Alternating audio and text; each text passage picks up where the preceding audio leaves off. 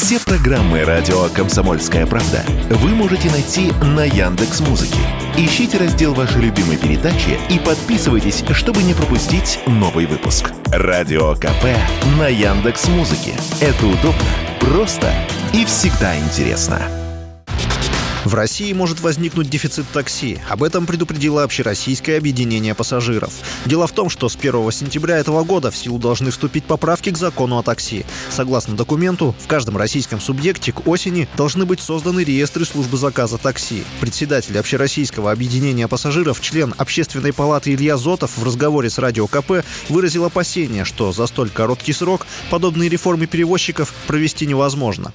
После вступления данного законопроекта о такси в силу, все регионы сейчас обязаны создавать региональный реестр такси, где будут, соответственно, указаны все водители, которые имеют право работать в такси. Именно только данным водителям агрегаторы такси могут передавать заказ. Если не создан реестр, следовательно, водители не могут подключиться к этому реестру, то и пассажиры останутся без автомобилей, поскольку агрегаторам просто некому будет передавать заказ, а передача заказа лицу, не внесенному в реестр, за это предусматривается достаточно серьезная ответственность. Поэтому в настоящий момент, кроме Москвы, не созданы региональные реестры, в которых будут, соответственно, водители, которые получили разрешение. То встает вопрос, как будет закон работать, если не будет реестров водителей, потребителей, то с 1 сентября заказ будет передавать просто некому.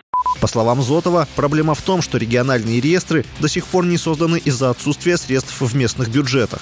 Поэтому Общероссийское объединение пассажиров выступило с просьбой перенести на год дату начала действия поправок к закону о такси до 1 сентября 2024 года.